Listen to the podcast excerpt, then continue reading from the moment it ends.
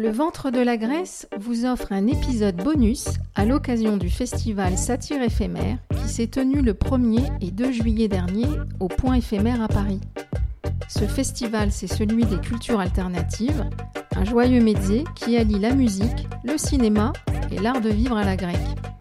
Organisé par Alexandros Ralis, fondateur de la marque Profil Grec, accompagné de ses joyeux compères Zach Sport et Theodoros Janitsakis. On vous partage nos belles rencontres, nos découvertes et nos dégustations.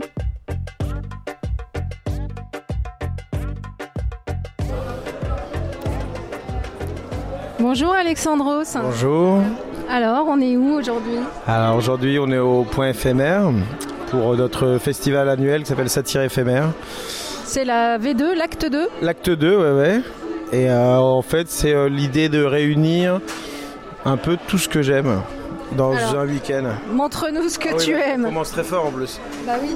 Parce qu'on va commencer par le- un ami qui s'appelle Jacques, avec qui on co-organise d'ailleurs euh, ce festival, qui est spécialiste du cinéma euh, porno érotique des années 70 en Grèce. Alors comme ça, ça peut faire un peu, un peu désaxé et, et instable. D'ailleurs, c'est le nom de son ma- ma- magazine.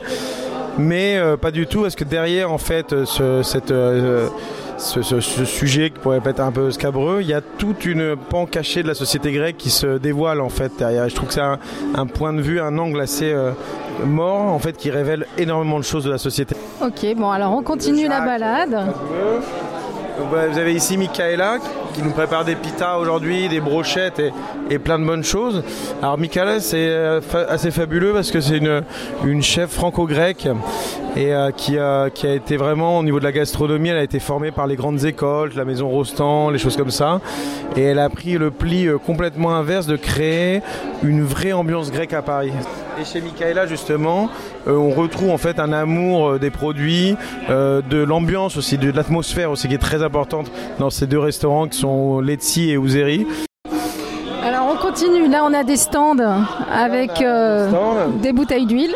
Là, on a quelqu'un de, de fabuleux, Thomas, pareil, qui est avec des origines grecques et qui fait euh, euh, la seule huile peut-être que j'estime en Grèce, qu'il fait un travail qui est très particulier, c'est-à-dire qu'il ramasse les olives vertes en fin septembre. Euh, donc du coup, il fait un pressé d'olives vertes et il fait quelque chose, un travail qui est très, euh, on va dire, euh, unique quelque part. Alors là on a plusieurs produits sur Là, la on a table. Yorgos, il est au téléphone. C'est une, une très belle jolie épicerie à rue d'Hauteville. Yorgos, il source des produits dans, dans toute la Grèce aussi. C'est toute une dynamique de, de jeunes qui sourcent des produits euh, euh, en, en Grèce, qui essaient de faire des choses euh, différentes. Et c'est ce qu'on essaie de mettre en, en avant sur ce festival. On continue, je vois d'autres bouteilles, mais celles-ci sont des bouteilles de vin. Bouteille de vin. Alors là, vous avez notre petit couple de cavistes. C'est pour moquer d'eux que je dis ça. Vous avez l'un des grands importateurs en Grèce, vendeur de vin. Alors il a un malheur, c'est qu'il rachète tous les bordels de Kalamata pour en faire des wine bars. Donc bon, moi ça me dérange, mais c'est pas grave, il garde l'ambiance quand même dedans. Ah, Eh, fammi sotelos, sti Kalamata. Et euh, Perry, c'est le spécialiste en Grèce de tout euh, ce qui est vin euh, nature, donc sans intrants, qui sont les vins qu'on défend, des vins d'auteur. Et euh, voilà. On arrive au fromage. Donc évidemment, Fromage, là, t'as, la famille Memos, donc t'as les enfants qui sont là, t'as Fanacea et Maria. C'est de tous les artisans avec qui on travaille, avec la famille Tricalinos, mais encore plus les Memos. C'est la famille où on est liés, mais presque, c'est comme on est devenus des, comme des cousins, mais encore mieux parce qu'on n'a pas d'histoire de famille. Donc c'est, euh, qu'on on peut créer des choses ensemble. C'est-à-dire qu'on a créé un fromage là qu'on voulait appeler Philadelphios. Mais bon, ils nous ont pas laissé. Mais bon, c'est pas grave. Tu veux le goûter je le goûte. Ah non, c'est celui-là, ça. Ah, c'est Alors Philadelphio, c'est la feta qui est. euh, on était allé avec Bruno Verjus en fait goûter et on a goûté la feta en préparation et on s'est dit tiens la, la texture est super intéressante. Pourquoi on n'arrêterait pas le truc et puis on le mettrait euh, en, en- en sous vide? Et on a fait ça. C'est un carton absolu. Les gens sont dingues. Voilà. Alors là, vous avez le seigneur des, producteurs et artisans euh, grecs, le phare dans la nuit, monsieur Zafiris Trikalinos, qui vend quand même partout dans le monde sans parler un mot d'anglais. comme quoi, le cœur, ça suffit. Non, comme quoi le travail, surtout le travail. De, surtout de Madame Lila Courti qui fait un, travail fabuleux et surtout sur sa poutarde qui est unique au monde et qui est vendue vraiment dans les plus grands lieux. Euh, plein de choses. Pestuka Zafire. Sa Zafiri Στα ελληνικά. Ναι, ναι. Είμαστε πολύ χαρούμενοι που είμαστε στην έκθεση του προφίλ Greg στο Παρίσι και προβάλλουμε τα υπέροχα ελληνικά προϊόντα στη γαλλική αγορά. Ε, είναι φίλος ο γαλλικός λαός, είμαστε δίπλα του και είναι δίπλα μας και μόνο μπορούμε να διαφωνήσουμε όταν παίζουμε ποδόσφαιρο. Il est pour l'Olympiakos et je suis pour le PSG. Du coup, à chaque fois, on se, on Si tu veux, en Grèce, il y a un truc qui est très intéressant. C'est tout ce qui est plantes sauvages, en fait, ramassées sur les montagnes. Tu vois, toutes ces énergies, en fait. Et lui, il a trouvé le moyen, en fait, de les déshydrater et, si tu veux, après, euh, de, les, euh, de les refaire pour essayer de les exporter. Quoi. Donc, tu vois, s'il y a de l'innovation, il y a des choses qui sont essayées. Et Sotiris, il nous ramène aussi des melons, il nous avait ramené des oranges. Il y a quelqu'un qui a radiographié, lui, la Grèce avec dans l'idée de trouver pareil des top produits. Tu vois le melon ah, Tu le sens, c'est une merveille quoi. Ouais, c'est vraiment. T'as goûté là euh, On dirait du miel. Voilà. C'est sublime, tu vois. C'est vraiment. Donc lui, pareil, un producteur euh, grec, Monsieur Gonis, qui ne fait qu'une chose, du melon, et qui en vend au Japon, aux États-Unis, demandé partout. Son melon est dix fois plus cher que tout le monde. Lui dit c'est un fou. Ben non, je travaille sur mes melons et je fais quelque chose. J'essaie de faire un travail euh, on va dire, de monter le plus loin possible euh, un. Donc pour moi, quelque part, tous ces gens-là ont une mentalité aussi un peu d'artiste quelque part, c'est-à-dire cette volonté de toujours remise en question, de toujours cette volonté d'aller plus haut, toujours pousser, pousser, pousser. Et c'est aussi pour ça qu'on essaye d'allier euh, dans ce festival l'art avec la photographie, avec le cinéma, avec des fanzines. Hier, il y avait la littérature avec les éditions Cambourakis pour montrer que finalement, il ne faut pas cloisonner ce monde et au contraire, plus ces gens se rencontrent, et quelque part, plus on réussit, plus on gagne, plus on avance. Quoi. Eh ben, c'est formidable. Moi, je dis euh, vivement l'acte 3 l'année prochaine. Bah, c'est gentil. À bientôt. Merci beaucoup.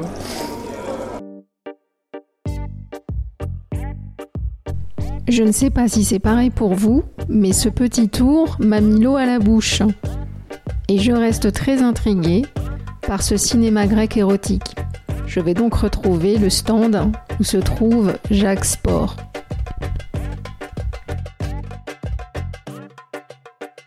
Bonjour. Bonjour, ben, je suis Jacques Sport, je suis là pour le fanzine L'Insatiable, un fanzine instable consacré a priori au cinéma populaire et donc érotique grec, parce que le cinéma euh, populaire grec qui s'exportait à l'étranger, c'était des films euh, à tendance euh, ultra sensuelle, donc des femmes sur des bikinis, les, paysages, et puis après de plus en plus érotiques dans des fictions érotiques, mais toujours dans un style assez particulier. Et donc là, j'ai amené quelques insatiables, des films grecs d'exploitation, des photos et puis une partie d'exposition euh, avec des, des, documents anciens d'époque du cinéma grec. Et alors, ce cinéma grec dont vous parlez, il date de quelle époque? Ce sont euh, dans quelles années qu'on avait ce, ce type de film? Bah, Grosso modo, c'est surtout les années 60, 70, peut-être ça commence dans les années 50, mais disons que mon idée, euh, même en général, pas que sur la Grèce, c'est que le cinéma de la modernité, même s'il n'est pas moderne, euh, dans les années 60, le, fait majeur, c'est la sexualité. Parler de sexualité, que ce soit chez les grands artistes comme Antonioni, Bergman, Hitchcock, que dans toutes les, séries B euh, qu'on appelle d'exploitation, on promeuvait euh, bah, ce que les gens, ce qui, intriguait les gens, c'est-à-dire la sexualité. Hein, Et il n'y avait pas de censure hein. Bien sûr qu'il y avait une censure, euh, la censure était partout. et, mais plus on censure et plus on contourne la censure et on fait des, des, des, incartades pour montrer des choses qu'on n'aurait pas dû montrer. Ben, les films grecs ont cette caractéristique, c'est qu'il y avait plusieurs montages. Donc ils pouvaient faire à la fois un film euh, policier, teinté d'érotisme, un film avec le même film, ils pouvaient enlever un peu de policier ou à l'étranger on enlevait les péripéties pour rajouter des scènes de plus en plus érotiques, voire pornographiques. Puis après, oui, il y avait éventuellement un montage pornographique. Ah d'accord, donc ce sont des films poupées russes. ce sont des, des films gigognes, oui. Ouais, mais c'était pas que pour les films grecs, c'était un peu partout. On adaptait les films, les distributeurs de chaque pays adaptaient les films euh,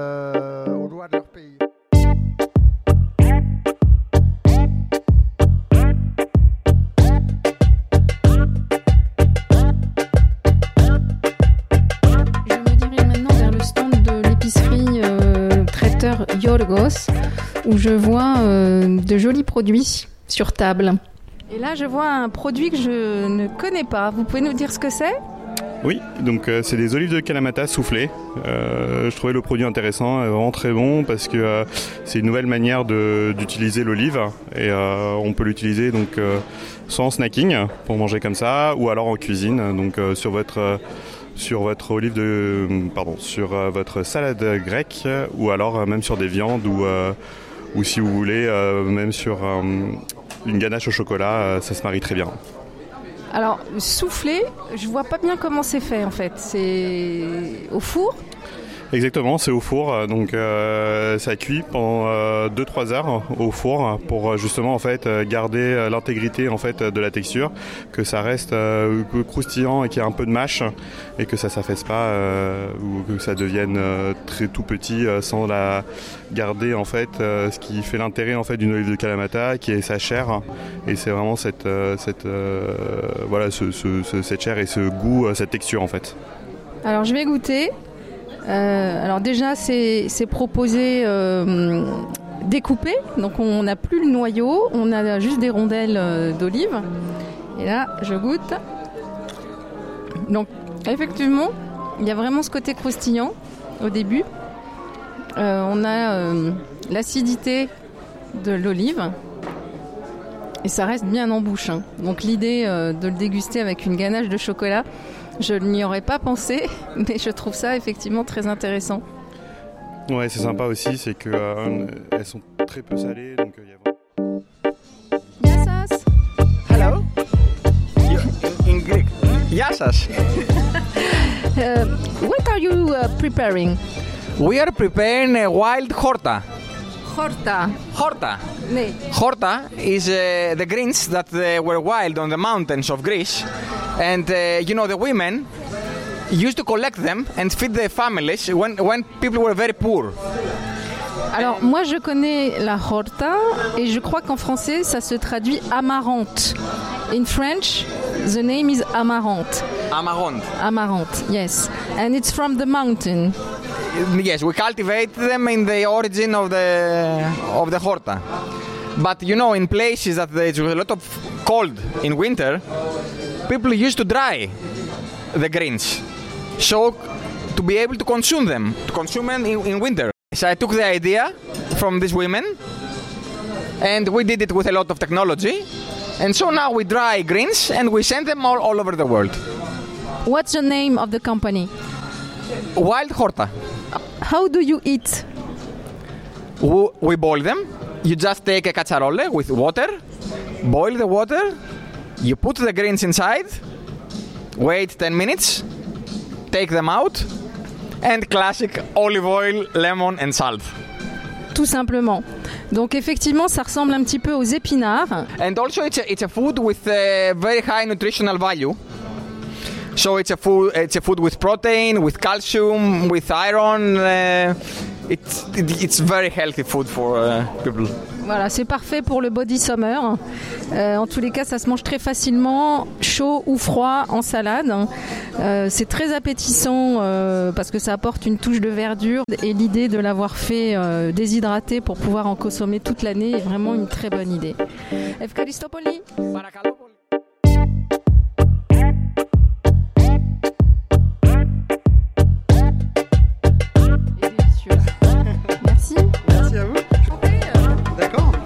Moi c'est Thomas euh, et je travaille avec euh, la, marque Ki. Ki pour Halkidiki. C'est euh, une, huile d'olive en sous-maturité. On récolte des olives vertes qu'on presse dans la journée. Et, en fait on, fait des quantités très très limitées en travaillant parcellaire sur une olive différente, une olive spécifique et, ça donne un produit très herbacé qui est issu des olives vertes. Et euh, la spécificité aussi, c'est que le rendement est très faible. hein. donc, on, il nous faut à peu près 12 kg d'olives vertes pour faire un litre d'huile. À l'inverse d'une huile où c'est plutôt 3 ou 4 normalement, une huile classique. Et voilà, donc. euh, J'ai plus qu'à goûter. Vous n'avez plus qu'à goûter. Alors, elle a une très belle couleur déjà. Euh, Quand elle sort, quand elle sort vraiment de la presse, euh, pendant 2-3 mois, elle est verte fluo. Et ensuite, elle se, bah, elle s'affine un peu, euh, elle s'arrondit.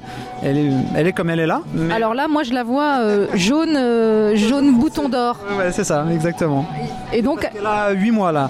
On, on travaille sur euh, une récolte en fin septembre et on presse tout de suite. Et en fait, pendant les 6 premiers mois, on va dire qu'elle est verte, verte, verte. Elle est très, même très, très, voire trop forte. Et ensuite, elle s'arrondit. Et, et là, elle est encore vraiment euh, très, très puissante là. alors je goûte. Alors, elle pique pas, Ok. parce que vous m'avez parlé d'une olive verte. hein. Ah oui, attendez. non, ah, voilà, voilà, le non, non. kick, hein. Il y a le deuxième effet qui se coule. Voilà, ok. Ça gratte la gorge. Voilà, voilà. Et ça, c'est les antioxydants qui sont très présents parce que l'olive est verte. Et euh, c'est ces antioxydants-là qui, qui font que euh, ça gratte. Voilà. Voilà, donc bon effectivement, il y a eu une euh, première note où c'était euh, doux et rond. Et la deuxième note, vous avez complètement raison, c'est la- la- les petites euh, picotilles là sont arrivées en fond de gorge. Poivré, quoi. c'est très poivré. Donc, euh, on est sur du poivré, herbacé et puis euh, un arôme fort de fruits d'olive. Quoi. Ok, et on vous trouve où euh, en France En France, euh, ben, déjà en direct, hein, euh, on, peut, on peut venir sur le site déjà, euh, simplement passer un petit email et on, on envoie à la maison. Ensuite, on travaille avec l'Arpège, Alain Passard, euh, qui nous distribue dans ses paniers. On travaille également avec bah, Profil Grec qui organise tout ça ici. Et on travaille aussi avec le, le Plaza, Jean Humbert, qui, qui nous met en, en dip sur les assiettes. Et euh, on travaille aussi avec euh, Marias qui, est- qui fait la cuisine aujourd'hui, euh, chez qui on distribue. Donc des très très belles adresses, qu'elles soient étoilées ou pas, mais en tous les cas avec un sourcing très précis de, de choses rares et, Voilà. et délicieuses. Merci. Merci.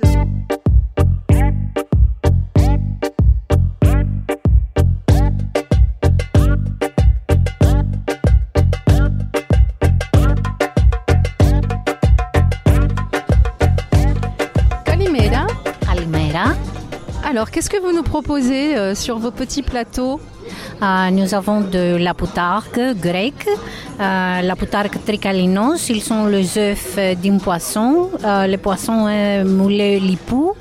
Un produit de la mer, moins salé, moins séché de, de l'autre poutargue. Et votre poutargue, elle vient, enfin le poisson, comment s'appelle-t-il et de quelle mer est-il issu?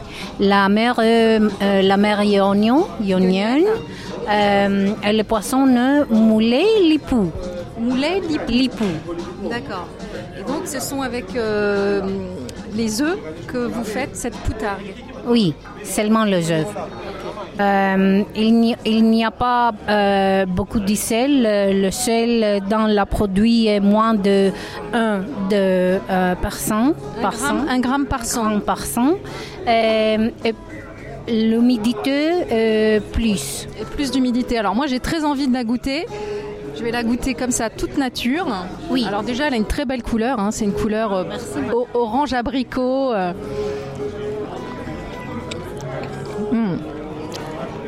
Alors je suis surprise par rapport à ce que je connais de la poutargue.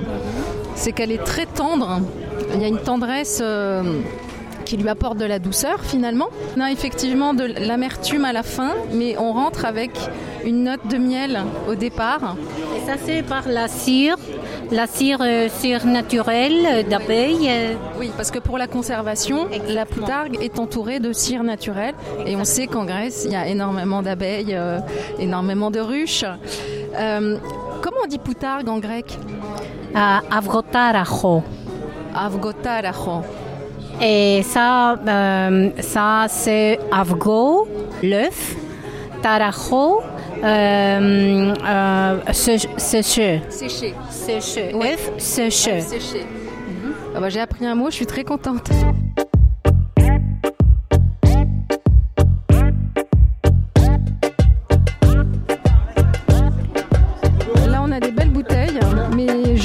Chose dans les vins grecs. Alors, je te laisse m'expliquer, Thomas.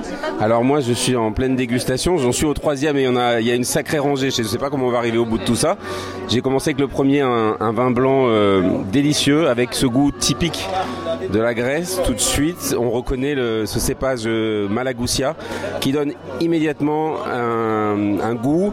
On ferme les yeux et on est en Grèce. C'est euh, vraiment très typique des petits vins de, qu'on, boit dans les tavernes, etc. C'est vraiment délicieux. Ensuite, là, j'ai enchaîné sur deux, blancs, un rosé et, un blanc d'Icaria, qui est vraiment une île où ils font des, des vins euh, très typiques avec un avec un goût bien à eux. Et voilà, j'avance dans la, j'avance dans cette euh, cette, ori- cette dégustation horizontale. Euh, on va passer au rouge et puis après un peu plus tard des pétnates. Donc je pourrais t'en en parler un petit peu dans dans cinq minutes. Ah bah, allez, je te laisse déguster. Prends ton temps. Alors, c'est quoi ce Alors, je viens de- magoutès Je viens de continuer ma, ma petite dégustation. On est passé sur des rouges. Bon alors, les rouges grecs, bon voilà, il y a souvent plein de soleil, etc. Euh, assez riche. Et une jolie découverte, un cépage euh, autochtone de là-bas, très léger, très sur le fruit, euh, Moscow Mavro. Vraiment, euh, ça ressemble un peu à nos pinots noirs. euh, c'est très bien vinifié, très léger, etc. Et ça change de l'image, un- peu archétypique du, vin rouge grec, plein de soleil, qui tabase un peu. Et là, on est sur un truc très léger, délicieux.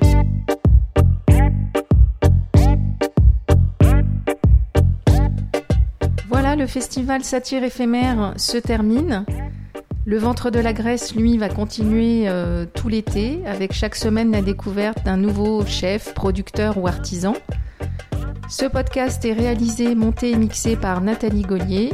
Musique, Johan Papa Constantino. Pourquoi tu cries?